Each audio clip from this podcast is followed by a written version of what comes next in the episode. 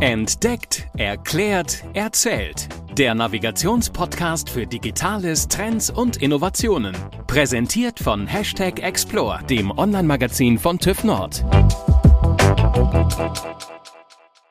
Hallo und herzlich willkommen. Ihr hört eine neue Folge von Entdeckt, Erklärt, Erzählt. Ja, es ist schon wieder Mittwoch und wie immer haben wir einen sehr spannenden Gast bei uns eingeladen und ihr hört am Mikrofon gerade Julia Mandrion und mir zugeschaltet ist meine Kollegin Caroline Rotherberg. Hallo. Hallo Julia, hallo alle da draußen. Ja, das BSI hat kürzlich einen neuen Lagebericht vorgelegt, wonach viele Cyberkriminelle deutlich professioneller geworden sind und die Gefahren einer Attacke von außen auf Unternehmen zunehmen. Auch andere aktuelle Studien zeigen, dass immer mehr Unternehmen in Deutschland Opfer von Hackerangriffen werden.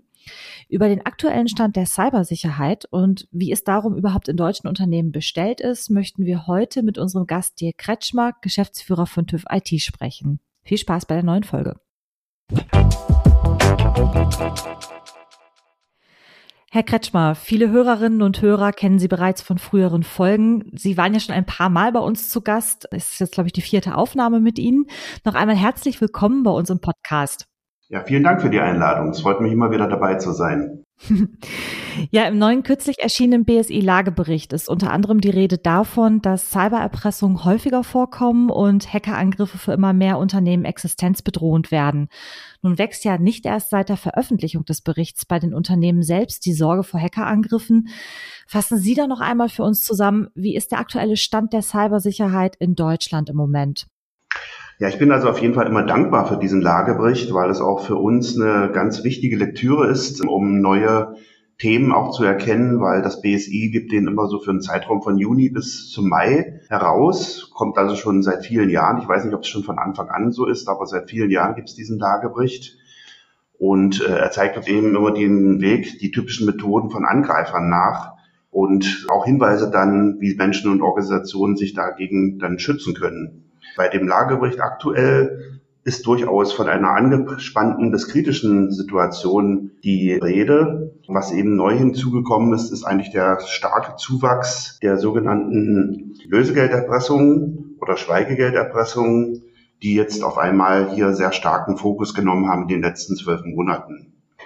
Das hat also nicht nur die Anzahl der Schadprogrammvarianten rasant zugenommen, sondern eben auch die Qualität der Angriffe. Kann man denn sagen, dass es eine zunehmende Professionalisierung auch von den Angreifenden gibt?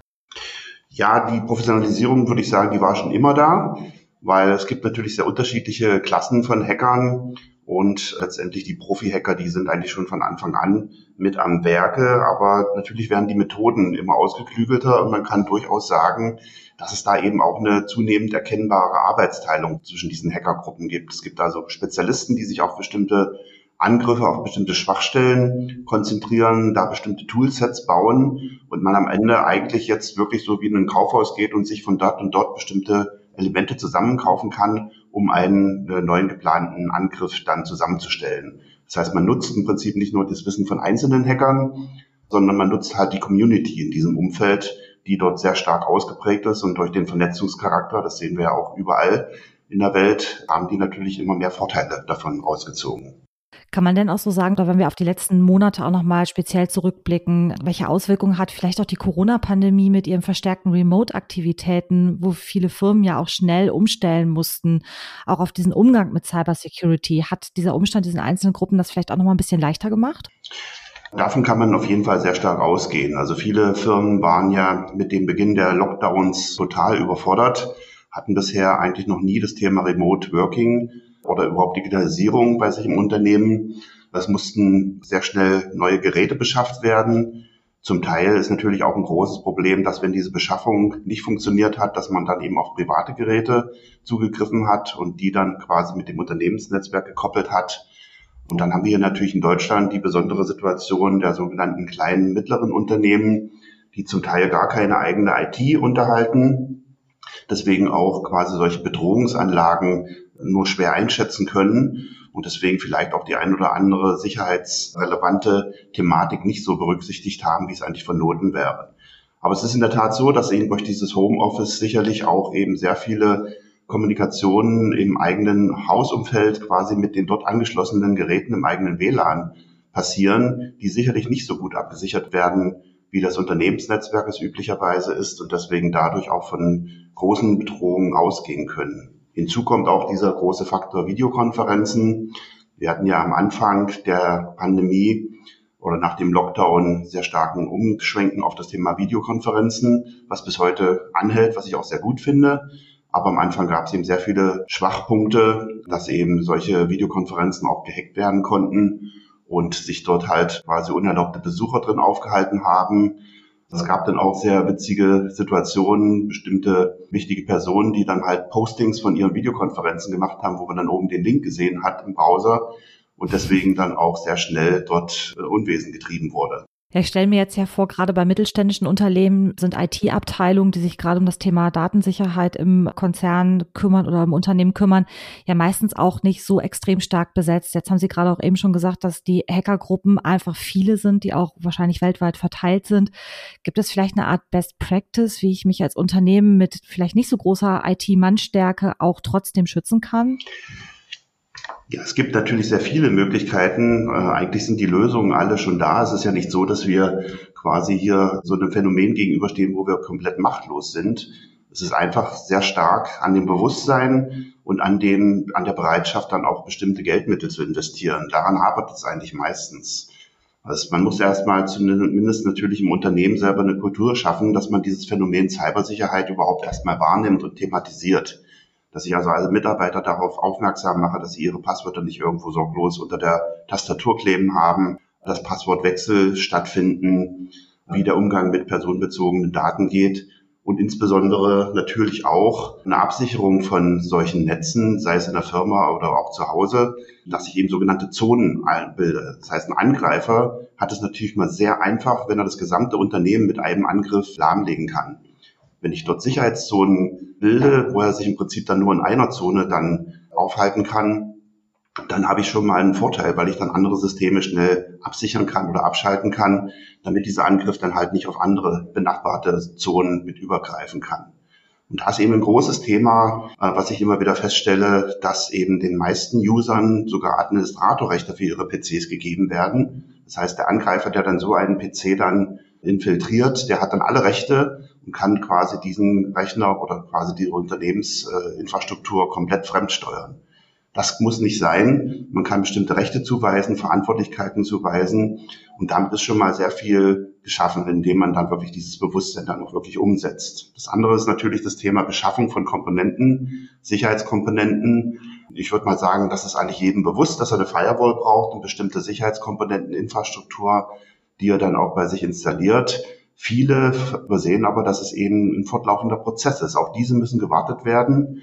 Und gerade in dem Bereich, den wir gerade angesprochen haben, stellt auch der BSI-Lagebericht fest, dass im Bereich KMU eben Updates nicht sehr oft gefahren werden. Das sind gerade in diesem sehr prominenten Fall März 2021, als der Microsoft Exchange Server vier Schwachstellen publizierte, die dann geschlossen wurden, äh, stellte man eben fest, dass man sehr viele Unternehmen noch hatte, die nicht nur diese vier Schwachstellen hatten, sondern auch Schwachstellen noch äh, hatten, die seit vielen Jahren schon längst gelöst waren und die eben einfach durch Updates nicht behoben wurden.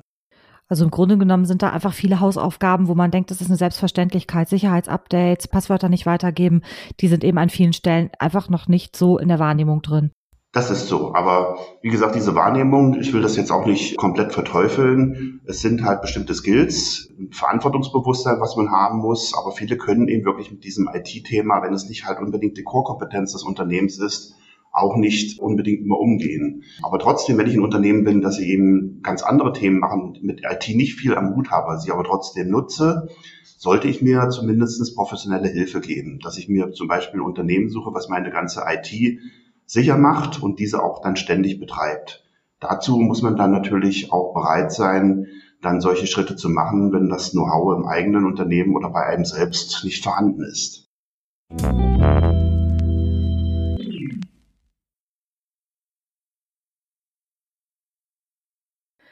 Im vergangenen Mai hat der Bundesrat das IT-Sicherheitsgesetz 2.0 gebilligt wonach das BSI und die IT-Sicherheit gestärkt werden. Wie würden Sie das einschätzen? Sind das wirklich äh, gute Veränderungen auf diesem Gebiet, die durch dieses neue Gesetz äh, zu erwarten sind? Ja, schließlich gleich an die Themen, die wir gerade eben besprochen haben, nahtlos an. Man muss eben einfach davon ausgehen oder einfach nach vielen, vielen Jahren erkennen, indem es Cyberangriffe schon gibt, dass eben doch die Nachlässigkeit sehr groß ist und dass es ohne regulierenden Eingriff wahrscheinlich doch nicht möglich ist, Unternehmen dahin zu bewegen, dass sie mehr für die Cybersicherheit tun. Und letztendlich ist das BSI-Gesetz ja ein Gesetz, was eben gerade eben regulativ sehr, sehr stark eingreift, auch bestimmte Verantwortlichkeiten, BSI wurde schon genannt, eben herausstellt und eben auch weitere Teile zu kritischen Infrastrukturen erklärt. Das heißt aber eben auch, dass alle Teile, die momentan eben nicht in dieser kritischen Infrastruktur dort festgelegt worden sind, nach wie vor auf dem Bereich der Freiwilligkeit basieren. Welche Teile sind das aktuell, die sozusagen noch außen vor sind?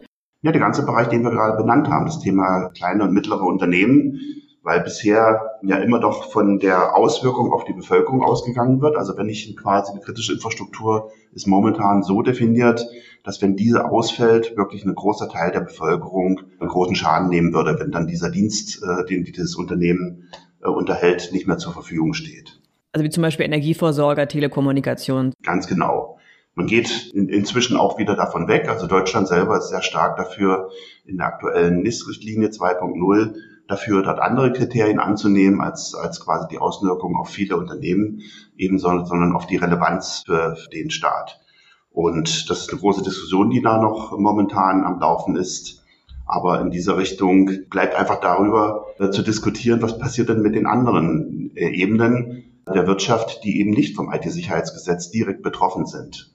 Und das ist einfach nach wie vor ein großes Problem. Keiner will natürlich, dass alle reguliert werden müssen und alle sich dem unterziehen müssen. Aber wenn die Freiwilligkeit an der Stelle für Sicherheit zu sorgen im eigenen Unternehmen dort nicht ausreicht, wird das wahrscheinlich eine Version 3.0 und 4.0 geben, wo immer mehr Teile der Wirtschaft quasi unter dieses Thema kritische Infrastrukturen genommen werden. Sie, Sie kommen ja viel rum und haben vielen Kontakt zu allen möglichen Unternehmen. Wie ist so Ihre Erfahrung? Vielleicht auch ein Unternehmen, was ja bis dato sich noch nicht so um dieses Thema gekümmert hat, wenn man dort dann Opfer eines Hackerangriffs wird, ist dann sofort, sag ich mal, das Umdenken da oder ist es wirklich auch dieses einmal richtig sagen in die Patsche gefallen, dass das für die Zukunft lehrreich ist? Also bei den Unternehmen, die dann von sich auch äh, preisgeben, dass sie einen Angriff gerade erlebt haben, ist durchaus ein komplettes Umdenken erkennbar. Also wenn man mal in so einer Situation gesteckt hat, dass man da über mehrere Wochen quasi seine Dienste nicht mehr anbieten konnte, dann geht man natürlich schon mit so einem Thema ganz anders um und erkennt eben auch die Auswirkungen für das eigene Unternehmen und das, was eben auch in der Vergangenheit anscheinend offensichtlich vernachlässigt wurde. Das ist richtig. Aber insgesamt sind dann natürlich solche Unternehmen auch eher bereit, dann in diese Cybersicherheit zu investieren und dort eben wirklich solche Themen wie Informationssicherheitsmanagement-Systeme zu installieren. Das sind ja sozusagen Organisationsthemen, Prozessthemen, wie ich also in meinem Unternehmen Verantwortlichkeiten festlege. Äh, wer ist zum Beispiel für das Einspielen von Updates zuständig? Welche Rechte vergebe ich an meine Mitarbeiter, an ihren PCs? Wie trenne ich das Unternehmen in verschiedene sichere Zonen? Das sind alles Themen des Informationssicherheitsmanagement bis hin eben, dass ich eben auch letztendlich in der Beschaffung von bestimmten IT-Systemen dann mehr Augenmerk drauf lege, ob das eben Billigprodukte sind oder ob die dann vielleicht sogar ein bestimmtes Zertifikat haben, was dann den Nachweis erbringt, dass diese dann auch zumindest von Drittstellen sicher geprüft worden sind. Ich glaube, oft ist auch immer noch so der Glaube, naja, ich habe ein Firewall, das reicht, aber das ist es eben nicht. Ne? Es geht ja auch darum, wie, ja, wie verhalten sich die Mitarbeiter? Sie haben es auch angesprochen. Jetzt, ähm, wie ist das Netzwerk zu Hause beschaffen, wenn ich Homeoffice mache? Ja, genau. Also letztendlich gerade, weil wir schon mal am Thema Homeoffice waren, Sie müssen einfach nur mal schauen in Ihrem Explorer zum Beispiel. Da gibt es dann immer diesen Button Netzwerk und einfach mal schauen, ob Sie dort bestimmte Komponenten sehen, die eigentlich zu Ihrem privaten Umfeld gehören. Da stellen Sie auf einmal fest, dass da eine intelligente Kaffeemaschine oder ein Drucker da ist. Das geht ja dann noch, wenn man ja auch selber ausdrucken möchte, aber bestimmte IoT-Geräte, die immer mehr bei uns im Haushalt ihre Anwendung finden, was ja gut und richtig ist, die tauchen dann dort auf. Und diese sind dann eben meistens nicht so gut gesichert. Was wir ja erlebt haben mit WannaCry. Ganz genau, hat es ja alles schon gegeben. Und das hat natürlich mit dem Bereich des, des von zu Hause Arbeitens sehr, sehr stark zugenommen. Äh, laut Lagebericht ist da letztendlich jetzt nicht so viel Auswirkungen erkannt worden, außer sehr viele Phishing-Angriffe, also wo Identitätsdiebstahl versucht wurde. Ganz einfach, weil sich eben viele während dieser Zeit der Pandemie natürlich jetzt über äh, Liefer Dienste Dinge beschafft haben und nicht mehr einkaufen gehen konnten. Und deswegen solche Phishing-Mails, wo dann nochmal ihre Ware ist unterwegs, klicken sie auf den Link, um nochmal zu bestätigen, dass sie die Ware auch dann und dann erhalten können. Das ist natürlich auch wirklich schwer, dann herauszufinden, ob das jetzt eine echte E-Mail ist oder ob das eben so eine Phishing-Mail ist. Und sowas hat sehr stark zugenommen, aber eben immer auf den Einzelnen bezogen, waren jetzt nicht so großflächige Themen in, auf Unternehmen, die dort festgestellt worden sind. Aber wir wissen natürlich nicht, was dann Hacker in solchen Homeoffice-Anwendungen irgendwo hinterlassen, wo sie dann vielleicht später mal zugreifen, wenn die Rechner alle wieder im Büro sind. Also wird es im Grunde erst jetzt spannend. Also sollten wir vielleicht noch mal in drei oder vier Monaten sprechen, wenn es dann erste Erfahrungen gibt, nachdem noch mehr und mehr Leute wieder ins Büro zurückkommen. Ja, gerne. Wo wir jetzt die Folge aufnehmen, Anfang November, erleben wir politisch ja gerade die Situation, dass man jetzt erst sondiert hat und jetzt in den Koalitionsverhandlungen steht. Hatten Sie mal die Gelegenheit zu, zu gucken, inwieweit auch in den bisherigen Diskussionen das Thema IT-Sicherheit oder eben auch kritische Infrastrukturen, was dort vielleicht auch anders als in der bisherigen Regierung angedacht wird und vielleicht auch was aus Ihrer Sicht fehlt? Gut, ich habe jetzt keinen umfassenden Überblick über diese äh, Dokumente und auch die laufenden Verhandlungen sind da jetzt noch nicht wirklich zu Ende. Was man eben sehr stark herausliest, ist eben der starke Fokus auf das Thema Digitalisierung insgesamt und dass dort mehr Speed rein muss. Es wird also über dieses quasi Ministerium für Digitalisierung gesprochen. Die Themen Cybersicherheit, da gibt es eigentlich momentan noch nicht so richtig eine klare Ausrichtung, wie das in Zukunft gehandelt werden soll. Was eben schon bemängelt wird, gerade von den, von den Grünen, ist quasi die Anbindung an das äh, Bundesministerium für Inneres, dass das BSI dort angesiedelt ist. Auch aus einem verständlichen Grund, weil das BSI ja nicht nur die Funktion hat, quasi für, Cyber, für Cybersicherheit zu sorgen, sondern eben auch letztendlich die Unterstützung bieten muss, um Kriminelle zu verfolgen. Das heißt, an der Stelle ist es dann so eine Doppelfunktion. Auf der einen Seite muss ich sehen, dass ich Schwachstellen so schnell wie möglich wieder schließe. Auf der anderen Seite, um quasi äh, Tatverdächtige, die zu überprüfen, brauche ich Schwachstellen. Äh, die ich dann halt nicht bekannt gebe, um dann diese Schwachstellen auszunutzen, um den zum Beispiel Kommunikationsverkehr von solchen verdächtigen Personen zu überprüfen. Und diese Doppelfunktion, die wird schon seit längerem kritisiert, gerade von den Parteien, die momentan in Verhandlungen sind. Und an der Stelle wird auf jeden Fall dafür plädiert, dass man quasi das BSI nicht mehr unbedingt ins, in die Weisungsbefugnis des BSI geben könnte, sondern dass es eine unabhängige Kontrolle quasi geben müsste. Also, dass es praktisch gar nicht in einem Ministerium angesiedelt ist, sondern für sich steht. Ganz genau, so ist, so ist die Forderung insgesamt, die dort geäußert wird. Dieser sogenannte Zielkonflikt zwischen IT-Sicherheit und der Ermittlungsarbeit von Sicherheitsbehörden, der eben in diese Diskussion dann führt. Aber wie gesagt, insgesamt wird der Fokus auf ein Ministerium für Digitalisierung gesetzt. Ich habe jetzt noch nichts gehört von einem Ministerium für Cybersicherheit. Genau, das wäre direkt meine nächste Frage gewesen, ob wir das vielleicht dann bräuchten. Ja, aber es ist halt natürlich immer schwierig, auch beim Thema Ministerium für Digitalisierung. Es ist sicherlich wichtig, dass äh, bestimmte äh, Entscheidungen und Befugnisse quasi in einem Ministerium gebündelt werden. Schwierig finde ich es persönlich immer, wenn es um solche sogenannte Querschnittsthemen geht. Denn das Thema Digitalisierung ist ja, wenn ich ein Digitalisierungsministerium gegründet habe, aus den anderen Ministerien dann nicht entfernt, sondern alle anderen Ministerien haben weiterhin mit der Digitalisierung zu tun sodass ich jetzt nicht unbedingt davon ausgehe, dass die Arbeit leichter wird. Aber sicherlich werden bestimmte Befugnisse durch die Bündelung dort angehoben. Man müsste das dann eben aber wirklich als eine Querschnittsfunktion sehen und auch so etablieren. Also ganz entscheidend die Aufteilung. Und dann könnte ich mir eben auch vorstellen, dass das Cybersicherheitsthema dort in so einem Ministerium sicherlich sehr gut aufgehoben wäre, weil das ist ja genau das gleiche Querschnittsthema, was im Prinzip über alle Ministerien geht. Das heißt, wenn es also gelingt, dass man eine Aufstellung eines solchen Ministeriums für Digitalisierung, Schrägstrich Cybersicherheit als Querschnittsfunktion definiert und dort quasi die Zusammenarbeit mit den anderen Ministerien schafft, so zu organisieren, dass es dann auch wirklich funktioniert und dass es da keine Ressortbefindlichkeiten gibt, äh, dass der eine dem anderen da nicht reinreden darf, dann könnte das ein Erfolgsmodell werden. Aber da bin ich ehrlich gesagt noch persönlich etwas skeptisch. Wer könnte denn aus Ihrer Sicht, wenn es so weit käme, da den Minister- oder Ministerinnenposten aufhaben? Haben Sie da irgendwie einen Favoriten? Ja, wir hören ja immer, dass eben ein sehr großer Anteil unserer Parlamentarier eben aus dem juristischen Umfeld kommen. Sicherlich wäre das Know-how für Digitalisierung durch IT-Spezialisten sicherlich sehr hilfreich, wenn dort ein Spezialist, der eben wirklich einen großen Sachverstand in diese Thematik dort mit hineinbringt, hereinbekommt und nicht immer permanent quasi auf externe Unterstützung an der Stelle angewiesen ist. Also es sollte dann schon jemand aus dem Umfeld sein. Vielleicht ist die Bitkom eine ganz gute Adresse, wo man mal nachfragen sollte, ob es da vielleicht jemanden geben könnte, der sich dafür interessiert. Aber Sie haben noch keinen Anruf erhalten. Ich habe bisher noch keine Anfrage bekommen, das ist richtig. Kann auch kommen. Vielen Dank, Herr Kretschmer, für das Gespräch.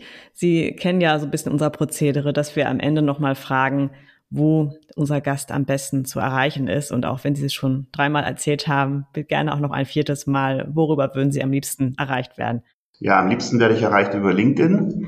Das ist so eigentlich meine Lieblingskommunikationsplattform, die ich momentan nutze. Ich nutze wenig Xing aktuell, aber ganz natürlich auch äh, gerne über meine E-Mail-Adresse d.kretschmer.tüvit.de. Wunderbar, das packen wir wie immer in die Show Notes und wir werden die Koalitionsverhandlungen weiter begleiten. Und ja, falls Sie doch nochmal den Anruf bekommen, sagen Sie uns Bescheid, dann haben wir es wenigstens als Exklusivmeldung oder machen es dann in der nächsten Podcast-Folge mit Ihnen. Das werde ich sehr gerne tun. Vielen Dank für das Gespräch. Tschüss. Danke auch. Tschüss. Danke. Tschüss.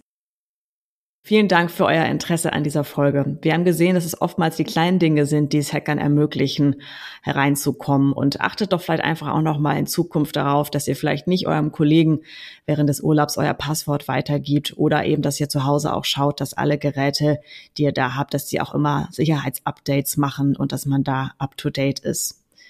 Wir hören uns in 14 Tagen wieder und wir freuen uns natürlich, wenn ihr in der Zwischenzeit unseren Podcast auch gerne weiterempfehlt, auch gerne fünf Sterne zur Bewertung ausschreibt, uns auch vielleicht die eine oder andere Bewertung hinterlasst und ja, dann freuen wir uns in 14 Tagen wieder voneinander zu hören. Bis dahin, tschüss.